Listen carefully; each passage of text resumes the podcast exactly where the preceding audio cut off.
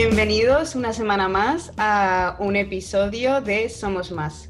Y hoy contamos con una super invitada. Vuelve a ser un capítulo para mí especial porque viene otra mujer española. Así es, así es. Yo le quiero dar ahora la bienvenida oficial a María Ramos, nuestra invitada del día de hoy, que aparte de ser profesional de la salud y como lo comentó Sara, pues muy multifacética y desde modelo, amiga, conversadora, eh, nos va a venir acá a ilustrar con un tema que nos apasiona y que nos interesa muchísimo. Entonces, bienvenida María. Muchas gracias, eh, estoy súper encantada de estar aquí con vosotros, como siempre os digo, de formar parte, eh, aunque sea un día, un ratito de esto tan guay que estáis haciendo. Y, nada, aquí vamos a hablar de lo que haga falta. Entonces, pues bueno, el día de hoy yo voy a comenzar este episodio eh, aclarando un par de cositas y es que va a ser distinto que los otros. No vamos a responder preguntas todos porque es la primera vez que tenemos una profesional en el tema. Entonces, vamos a aprovechar eh, desde su experiencia que nos podría ayudar María. Entonces, ese es el objetivo de hoy. Sin embargo, me preparé unas tres preguntitas para ponernos en sintonía, ¿listo? Y quiero que la respondan muy rápidamente. Son tres preguntitas de, que califican de 0 a 10 algunas cosas. Entonces, aquí vamos, ¿listo? Eh, la primera es, de 0 a 10, ¿cuánta gente creen que sufre ansiedad? Pues 10. Yo digo que 8. Yo solo por partes diferencias voy con el 9. Bueno, yo cuando estaba preparando esta, me acuerdo que yo dije, pues por ahí 5 creo, no, no creo que mucho. Ahora ya me, se empieza a desmitificar, empezando por ahí. Eh, la segunda, de 0 a 10, ¿cuánto sabrías, eh, de 0 a 10, cuánto sabrías ayudar a alguien que tenga ansiedad? Espero que por lo menos 8 o 9. claro. Eh, yo creo que 1. Yo diría que por ahí un 3, 4. Yo tres también, diría yo. Y bueno, la final, para cerrar esto, es de 0 a 10, ¿qué tan fácil es reconocer la ansiedad en tu cuerpo? Ahí diría un 5. Qué miedo, uno no se ha venido a contestar si ella ha dicho que 5. Yo digo un 7, igual me estoy equivocando, pero... Yo, yo diría que también por ahí un 5. Bueno, pues ahí vamos desmitificando. Yo también cuando se me ocurrió esta pregunta dije, bueno, pues yo también creo que muy bien, 8, pero bueno, ya así María lo, puse, lo pone así de bajito, creo que ya voy bajando. Pues bueno, vamos, vamos a por el contenido. Y ahora sí nos ponemos con lo que nos interesa, con el contenido, con la primera pregunta. Y esa viene de parte mía. Y es que mi pregunta es muy personal. Quiero entender qué es la ansiedad eh, y sobre todo cómo se siente. Desde mi experiencia he sido una persona que en un momento de un accidente tuve una crisis eh, de ansiedad traumática, postraumática. Sin embargo, no creo que viva a diario eh, que ansiedad, ¿no? Entonces no estoy seguro si eso me hace una persona que ya no tengo ansiedad o si tuve ansiedad o sobre todo nace a partir de la pregunta de cómo no sé identificarla, cómo se siente. Eh, quiero entender eso principalmente, qué es y cómo se siente, porque no lo sé. Mm. Vale, a ver, eh, la ansiedad, eh, si empezamos un poco así como general, es algo que todos tenemos, que todos hemos vivido o sentido y de hecho es lo natural, ¿no? Es una reacción eh, psico, una reacción emocional que activa ¿no? lo que es eh, nuestro organismo y nuestro sistema nervioso y nos prepara para mm, afrontar X situación que consideramos peligrosa, ¿vale? Hasta ahí mm, normal, ¿no? ¿Qué pasa? Tenemos que ver qué es lo que identificamos como peligroso, por qué lo estamos interpretando como tal y qué es lo que hacemos para eh, manejar esa, situación ¿no? y esa ansiedad que estamos sintiendo. ¿no? Em, sintomatología, eh, eh, tenemos siempre como lo típico, ¿no? Las, los síntomas físicos, que son a lo mejor pues, que se acelera el pulso, la, respiración va un poco más acelerada, los músculos se nos tensan, podemos temblar, podemos sentir náuseas, podemos todo esto. También a nivel cognitivo pues tenemos pensamientos del tipo como evaluando ¿no? esos síntomas, ¿no? Pues mm, me estoy notando nerviosa, es que me tiemblan las manos, se me va a notar, eh, van a ver todos que, que, no sé hacerlo, que estoy nervioso, ¿no? Un poco así. Y todo esto pues lo que hace es eh, dar un feedback de, de tu propia, eh, de tus propias sensaciones, ¿no? Y, no sé si eso más o menos está clara porque realmente tenemos como esa, esa imagen negativa de la ansiedad como que sí o sí es un problema y no, la ansiedad en sí es algo natural y es algo útil que, de hecho a nivel evolutivo pues también ha estado ahí y, menos mal. ¿no? Esa, capacidad que hemos tenido el ser humano de relacionar eventos ¿no? diferentes que luego nos hacen decir eh, esto era peligroso antes, me anticipo para prepararme, para ver si puedo evitar algún daño de lo que va a pasar después. Eh, pero bueno, también con eso hay que tener cuidado porque anticipar no significa dar por hecho que lo tenemos bajo control. Mi única pregunta para meter dentro de esta, eh, dentro de esta es, rápidamente me podrías dar una diferencia entre qué es la diferencia entre un ataque de ansiedad o ansiedad crónica. Sí, ansiedad crónica, si te entiendo bien como que tú entiendes eso a nivel trastorno de ansiedad o una ansiedad que, digamos que está interfiriendo en tu vida día a día, en tu vida cotidiana y te está afectando y limitando para hacer X cosas o para subir a un ascensor o para exponer en clase. Em, eso digamos que está eh, siempre que se da la situación, ¿vale? Y, o siempre que pensamos que la vamos a tener que, no sé, vamos a tener que subir un ascensor, pues ya anticipo y, y me va a pasar eso. Eh, pero luego también están los ataques donde esa ansiedad pues se eleva a unos niveles muy, muy altos y son periodos de minutos de mucha intensidad y de, y de, real sufrimiento por la persona que lo está padeciendo. Realmente es así. ¿no? no podemos decir que la ansiedad es buena en el sentido de que se pasa bien, ¿no? No, el malestar está ahí y, y, lo bueno es pues reconocerlo y saber que lo que me está pasando es ansiedad y tener cada uno pues sus propias estrategias, ¿no? Es cierto que no todo el mundo tiene un ataque de ansiedad, ¿no? No todo el mundo llega a esos picos elevados de, de, malestar o de sintomatología, personas que incluso se llegan a, marear, se llegan a desmayar, ¿no? De, de la intensidad. Pero, pero, eso luego pasa, ¿no? Digamos que es un episodio de unos minutos, de alrededor de 30 minutos, así puede ser, cada persona es un mundo, pero lo que es la ansiedad del día a día o la ansiedad generalizada como trastorno, ¿no? descritos en los manuales eh, ¿no? apropiados, eso digamos que repercute a todas las áreas de tu vida y, y, va unido a un sistema de creencias propio, de lo que yo valoro como que es peligroso o lo que yo pienso que tiene que estar hecho, en fin, va todo como muy relacionado y afecta a varias áreas de la vida, ¿no? A un momento determinado o a un episodio. Es la primera vez que escucho de alguien el que me diga que la ansiedad tiene su lado positivo. Yo soy de las personas que cree que eso es una perdón que diga la palabra, le voy a poner un pip. Es una cosa horrible, la cual lo termina uno, si uno no la sabe llevar, hundiéndolo más. Pero es la primera vez que me llega el concepto de que puede ser algo positivo lo que dijiste, igual no es que vaya a ser hermoso a la hora de sentirlo, pero puede sacarle su lado positivo y eso me parece, eso me está volando la cabeza en estos momentos. Bueno, ahora iba mi pregunta, pero has dicho algo que yo ya me he quedado pensando y digo, debería hacer esta pregunta, que has dicho que no hay como que anticiparse. Y mi pregunta iba eh, exactamente por ahí, para ver si eh, hay como factores externos negativos, digamos, que nos pueden acrecentar esta ansiedad o pueden llevarnos a tener ansiedad si tú podríamos identificarlos para no tenerla, pero claro, como has dicho que no hay que anticiparse, no sé si sería bien que los conociésemos, porque he leído por ahí, he escuchado, que igual ahora nos dices que no tiene nada que ver, que el tipo de comida que comas, que el clima o la estación del año, eso puede hacer que tengas más o menos ansiedad. No tengo ni idea, ¿eh? Te lanzo ahí todo. Vale, vale, hablamos, hablamos. A ver, no es que no haya que anticiparse, anticiparse está bien en el sentido de que, de hecho, si tienes un examen, te tienes que anticipar y tienes que prepararlo y tienes que trabajar ¿no? para tener un buen resultado o el que tú esperes.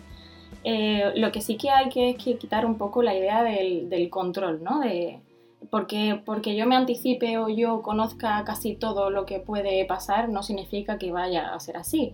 O sea, al final es un poco soltar ese control y decir, bueno, anticipar conlleva también aceptar que puede haber imprevisto y que, ¿no? que, puede ser otra cosa de lo que esperaba y, reconocerse como capaz también de, abordarlo y de dar alguna solución y demás. Eh, por supuesto, es decir, todo, todo lo que se hace para tener un estilo de vida saludable también conlleva salud mental y todo está relacionado Y por supuesto el, hacer ejercicios, que esto es muy típico, pero es que es realidad, ¿no? El hacer ejercicio, el llevar una alimentación saludable, el no abusar del café o del alcohol, ¿no? Todo esto. Mm, el tener redes de apoyo de, gente pues, que sean saludables, ¿no? Gente que te aporte, gente eh, pues, mm, con salud, ¿no? Con salud mental en el sentido de gente que, sepa enfocar las cosas, la vida de, una forma pues, positiva y, capaz, ¿no? Pues todo esto mm, evidentemente va a ayudar siempre a que no se dé la ansiedad en, sus niveles más extremos o en sus niveles a nivel de, trastorno ¿no? o de problema o que te limiten en tu vida. Que, que sentir la ansiedad tiene que estar ahí, pero que hablamos a lo mejor de ansiedad y se nos va directamente al concepto trastorno de ansiedad, ¿no? O problema de ansiedad, que no es lo mismo, ¿no? O sea, tenemos, ansiedad tenemos que sentir y, está bien. El, el, problema viene a lo mejor cuando ya interfiere en nuestra vida diaria, nos afecta, nos limita. Ahí sí que hay trastornos de ansiedad y hay varios, de hecho, ¿no? solo puedes coger un libro de, un manual de, diagnóstico y, vemos trastornos de ansiedad por separación, agorafobia, trastorno fóbico, perdón, ansiedad fóbica y todo esto son como pues que van pues los criterios ajustándose a, unas u otras cosas, unos u otros estímulos que nos provocan esa ansiedad, pero realmente la ansiedad es esa sintomatología de la que hablábamos, de eh, los síntomas físicos y, un poco el nerviosismo este, ¿no? que, se nos genera pero, pero bueno, obviamente sí que hay cosas, eh, más que factores externos, por supuesto el contexto siempre va a influir en una, en una cualquier eh, forma de abordar la situación que sea, pero sí que hay mucho en, nuestros estilos de crianza, en cómo crecemos, en, en, lo que aprendemos desde pequeñitos, ¿no? La forma que, en la que nos, nos educan y, el vínculo que tenemos con, con, nuestros cuidadores, ya sea padres o sea, no, lo que sea, ¿no? Al final, si, si en casa vemos que una cosa es peligrosa, se nos dice que un X, lo que sea, es peligroso, es muy difícil que nosotros, por nuestra cuenta, así de forma individual, queramos probar que no y queramos decir, no, no, esto no es peligroso en realidad. Ya de por sí vamos a aprender esa relación de miedo, ¿no? O, esa relación de, de como de peligro, ¿no? Ante lo que sea que nos han dicho. y os pongo así un ejemplo, yo que sé, si, si nos dicen que tocar a un animal de la calle es peligroso porque puede tener bacterias y tal, vale, no es, no, es una mentira, ¿no? Pero llevado al extremo puede ser algo limitante, ¿no? El hecho de que tú nunca quieras tocar a un animal porque está en la calle y te dé ¿no? la sensación de que vas a contagiarte de algo porque está infectado, ¿no? Si, si eso no lo dicen en casa, nosotros no vamos a probarlo, no vamos a ir a tocar y decir, ostras, si en verdad no me he contagiado de nada. sin embargo. hablando de contagios en esta época. no creo que sea el mejor momento. No, es cierto que, que, bueno, por ejemplo, ahora, ¿no? Ahora es un tema muy. ¿no? Evidentemente, hay ciertas cosas que tenemos que evitar porque, porque nos pueden poner en riesgo real, ¿no? Es un riesgo. Hay peligro pero eso no significa que nosotros tengamos que extremar nuestro comportamiento y, digamos, eh, anticiparnos y, de tal manera, ¿no? Como hay que ir siempre como con, no sé, con, con, una parte de razón también, o de, ¿no? de razonar y de querer un poco probar eso, ¿no? No sé, es un poco, es, muy difícil. Lo que, lo que beneficiaría, ¿no? El evitar el, o sea, las cosas que benefician, los factores que, que hacen que no haya ansiedad, ¿no? O el tema de la, del estilo de vida saludable. Bueno, red de apoyo, te contesto Raúl.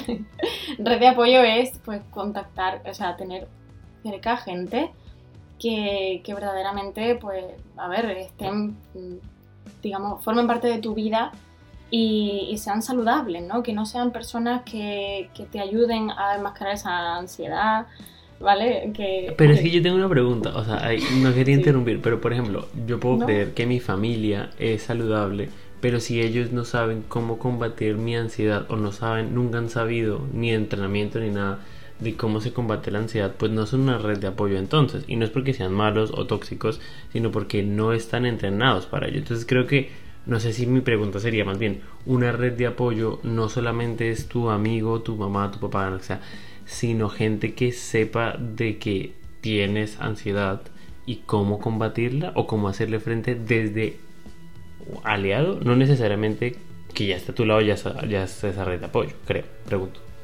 Sí, obviamente, a ver, obviamente alguien que te quiere, que te aprecie, que te tiene cariño, que te cuida, aunque no sepa, porque no podemos pretender que todo el mundo sepa lo que es la ansiedad y, cuánto daño o no te está haciendo a ti, em, no podemos directamente rechazarlo, ya esta persona no me sirve, no, no, sí sirven, ¿no?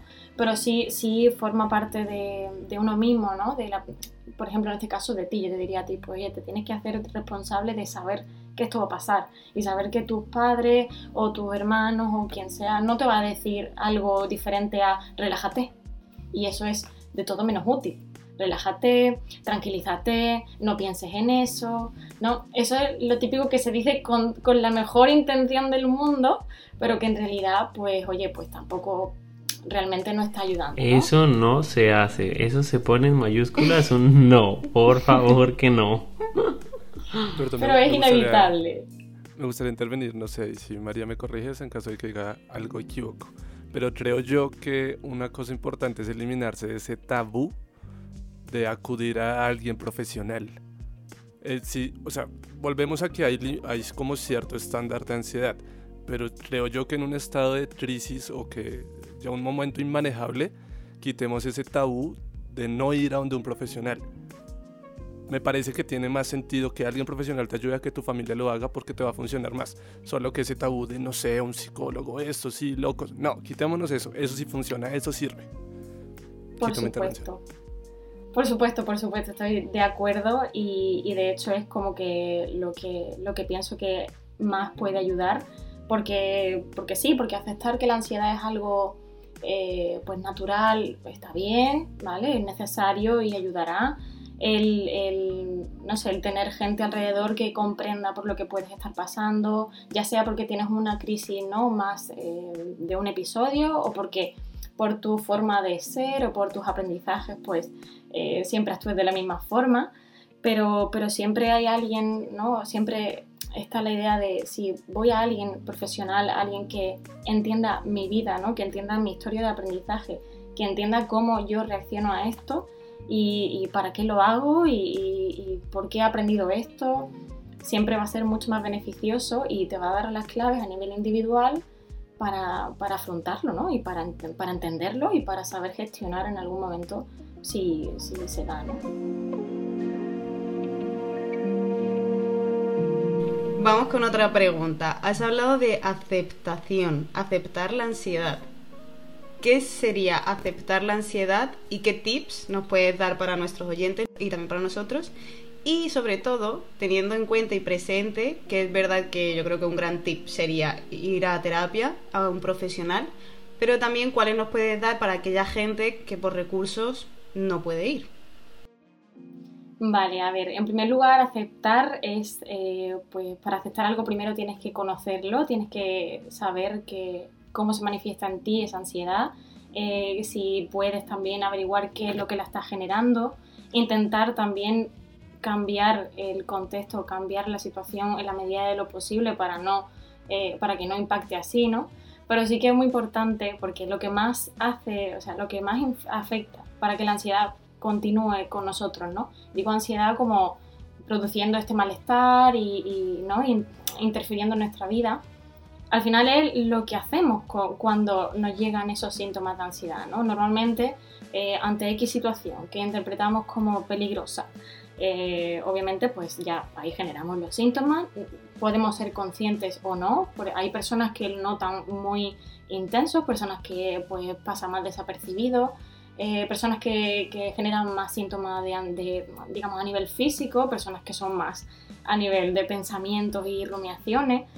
Eh, al final esto no es agradable para nadie y intentamos o escapar o, evitar la situación ¿no? que, nos ha llevado hasta, hasta eso. ¿no? Y al final lo que no sabemos es que por hacer eso lo que estamos haciendo es intensificar esa, esa ansiedad y, esa percepción de peligrosidad de lo que sea que haya pasado o que iba a pasar, ¿no? ya sea poner en público en una clase o, afrontar, no sé, una, sacarnos sangre por, porque el médico pues, lo requiere, En fin, hay muchísimas situaciones que, que algunas son más comunes, otras más individuales y más peculiares, pero todos pues podemos percibir algo así, ¿no?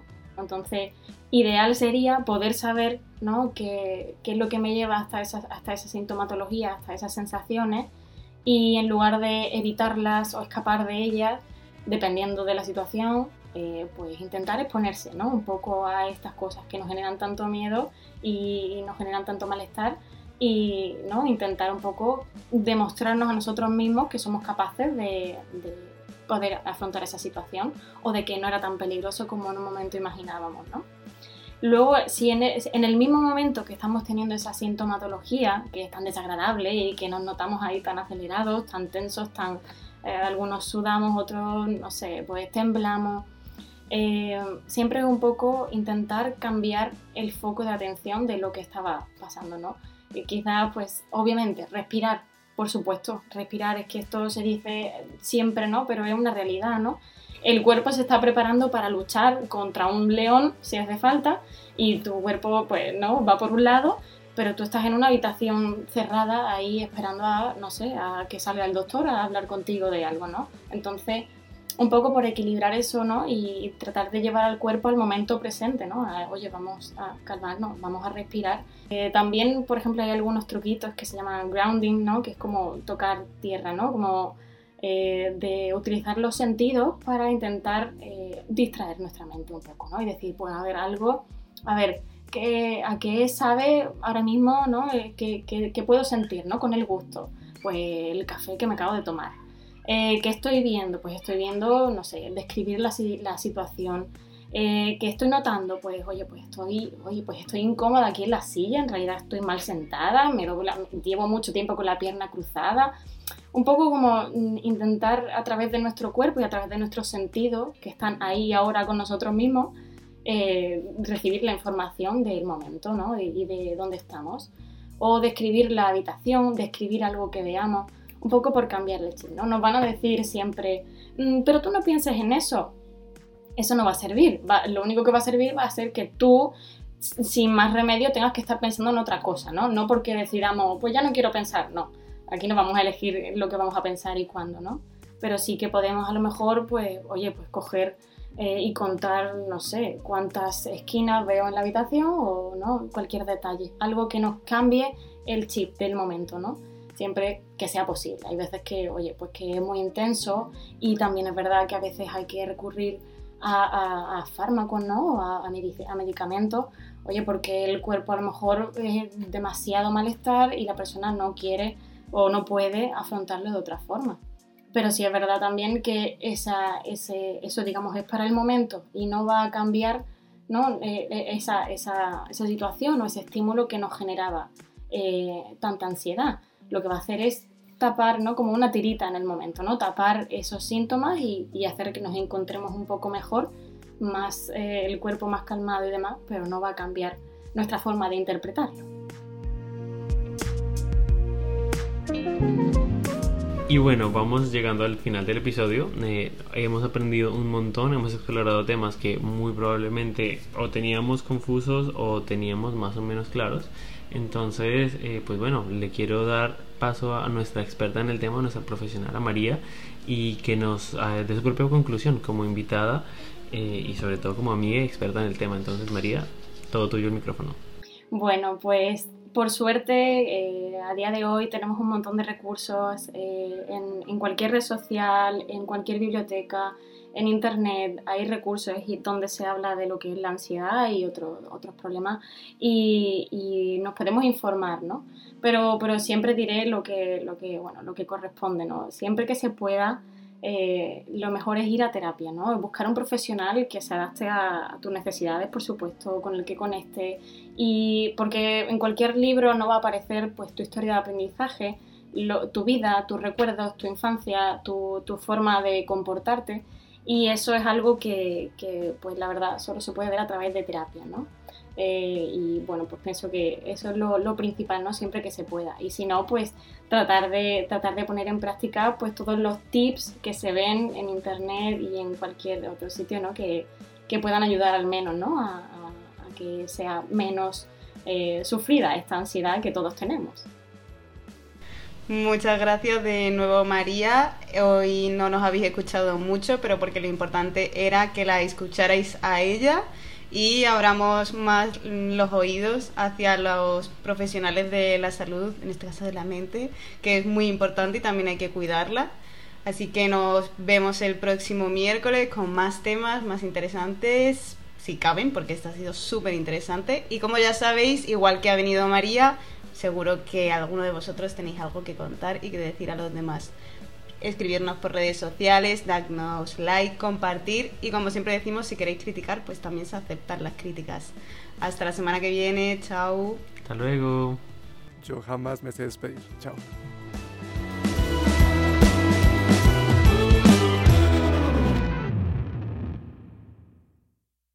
Ah, María, si quieres decir No algo. sé, claro, es que, María, no, no, es que no sabía si tenía que decir algo, ¿no? Me quedaba así como, ¿y qué hablo, no?